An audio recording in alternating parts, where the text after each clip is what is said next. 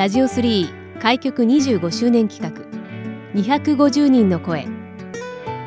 東日本大震災から10年。当時の様子を交えたそれぞれの10年の歩み。防災への取り組みやこれからの10年。またそれぞれの地域の魅力について250人の方々の声をお届けします。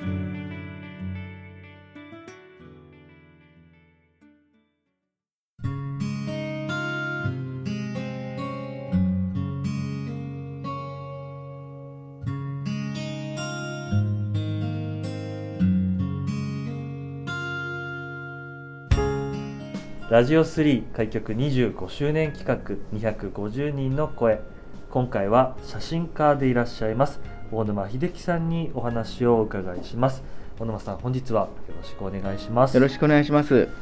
まあ普段写真家として活動されていらっしゃる、ということなんですけれどもえ具体的にどういった活動をされていらっしゃるか簡単にご紹介いただけますでしょうか？はい。あの写真家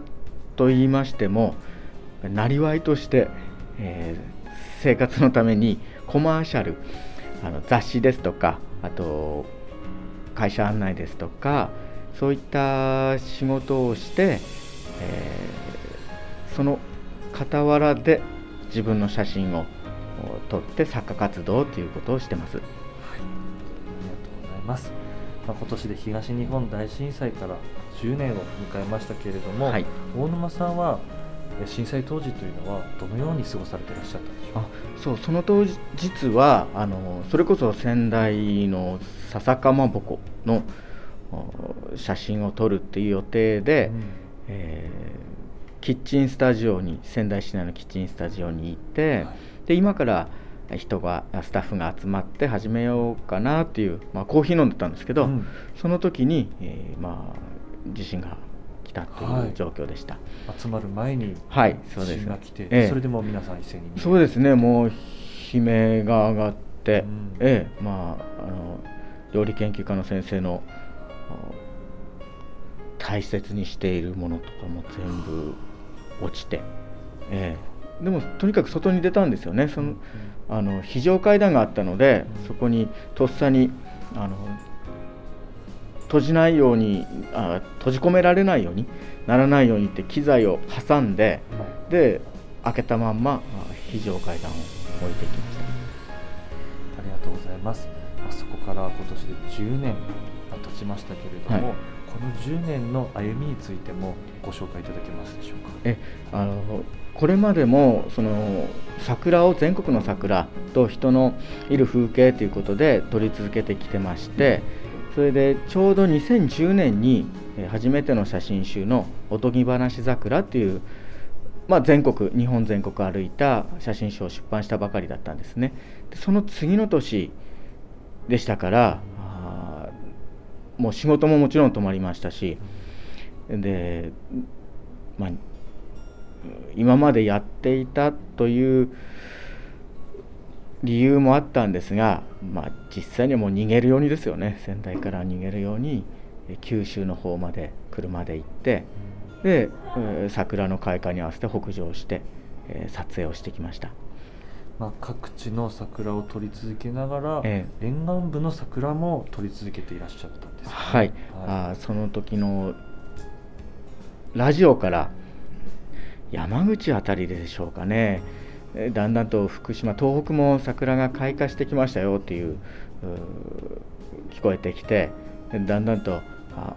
戻らなきゃいけないのかなって。で福島に21日4月21日に小峰城って白川にあるんですけどそこに行った時にもちろんあの崩れていてお堀も大きな欅の大木あ大木ですね欅のがお堀の中に逆さまに落ちててでその奥で、まあ、日没近かったので桜にこう逆光で光が当たっててでもう耐えて咲いてるわけですよ。それ見た時にいや、まあ、もちろん声ではないし心の声なんでしょうかね。あの負けられないっていうようなこの叫びがね桜から聞こえたような感じがしてでと同時にあの今までどこに行ってたと。そうやってこう叱咤されたような感じになって。それでいやここからあの沿岸部の桜を取りに、えー行こうと誓って、うん、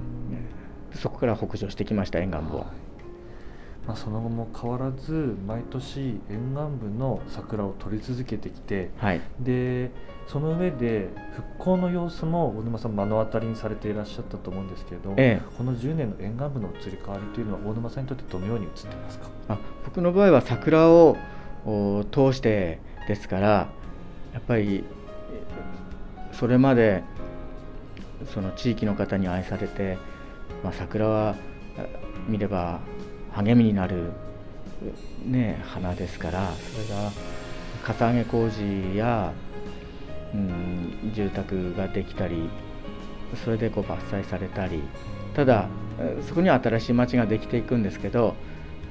桜を見ているとなくなっていく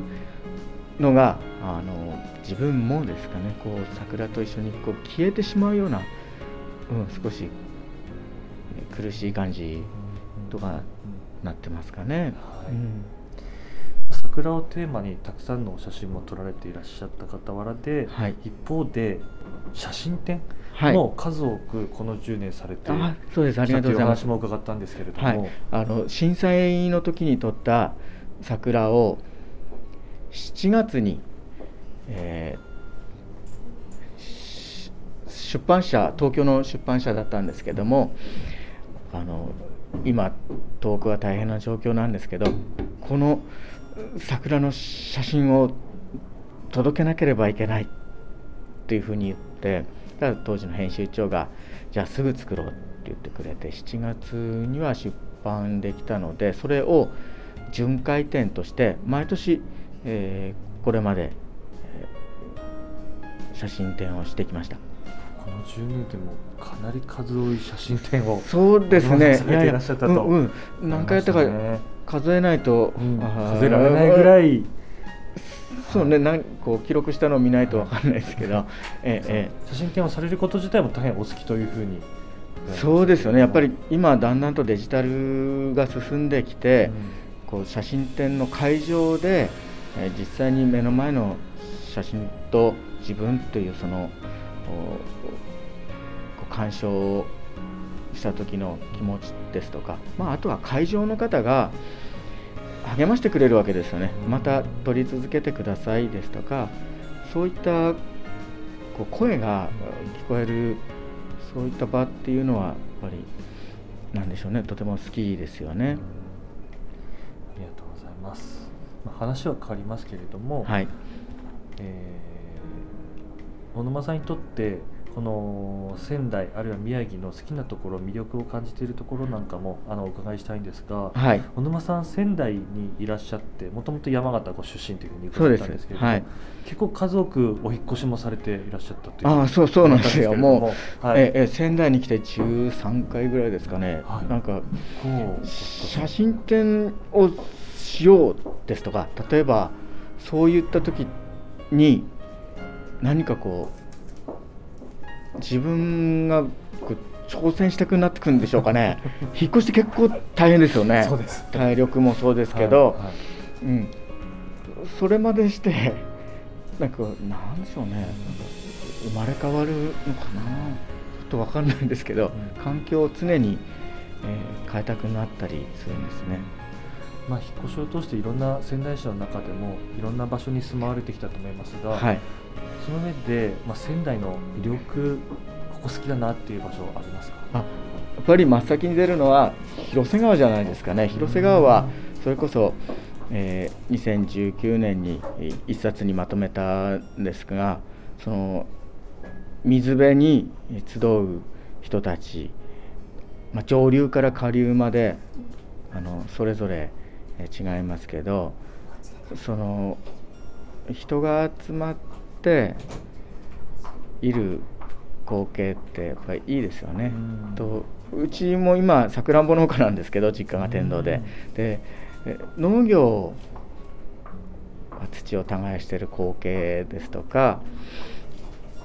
ね、お父さんお母さんがいいて、まあ、一服してるとかああいうのはすごくいいなってなりますかね。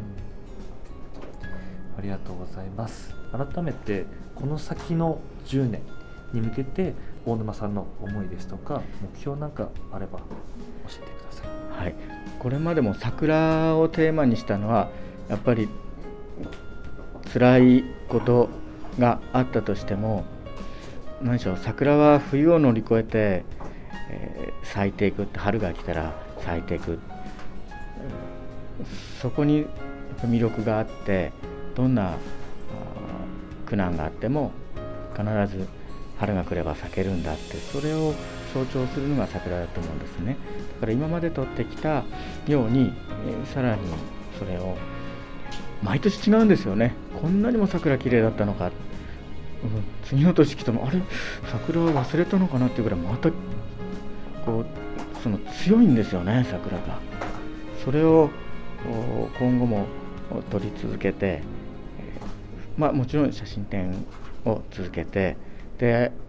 震災の時は本当にあのなんでしょう電気がなくなって止まって、えー、電子関係のものが動かなくなってでも紙のものは残っててその時に紙で残したいと思ったんですね。そのそれは写真集という形で、えー、今後残していくんだって誓ったのでやっぱりその紙の大切さっていうのに執着してこれからもやっていきたいなと思いますかね。ありがとうございます。えー、今回は写真家の大沼秀樹さんにお話をお伺いしました。大沼さんありがとうございました。ありがとうございました。